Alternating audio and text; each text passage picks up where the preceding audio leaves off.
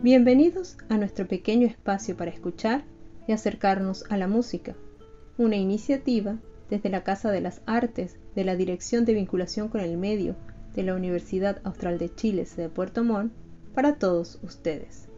Julio César en Egipto, ópera en tres actos con música de George Friedrich Händel y libreto en italiano de Nicola Francesco Haydn, fue compuesta en 1724 para la Royal Academy of Music. El papel de César fue escrito para ser cantado por un castrato, el famoso Cenecino. El castrato era un cantante varón que al haber sido castrado antes de la pubertad, conservaba la tesitura de soprano o contralto en la edad adulta.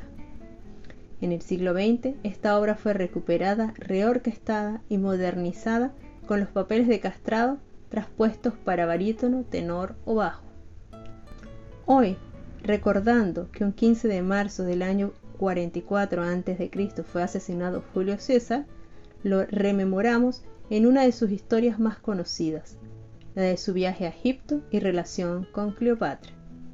El fragmento del aria que escucharemos a continuación va tácito en Ascoto, donde el emperador, cauteloso y desconfiado, se muestra a sí mismo como un cazador que describe a su presa, viene en la voz de la mezzosoprano Dame Sarah Connolly junto a la orquesta de la Edad de las Luces dirigida por William Christie.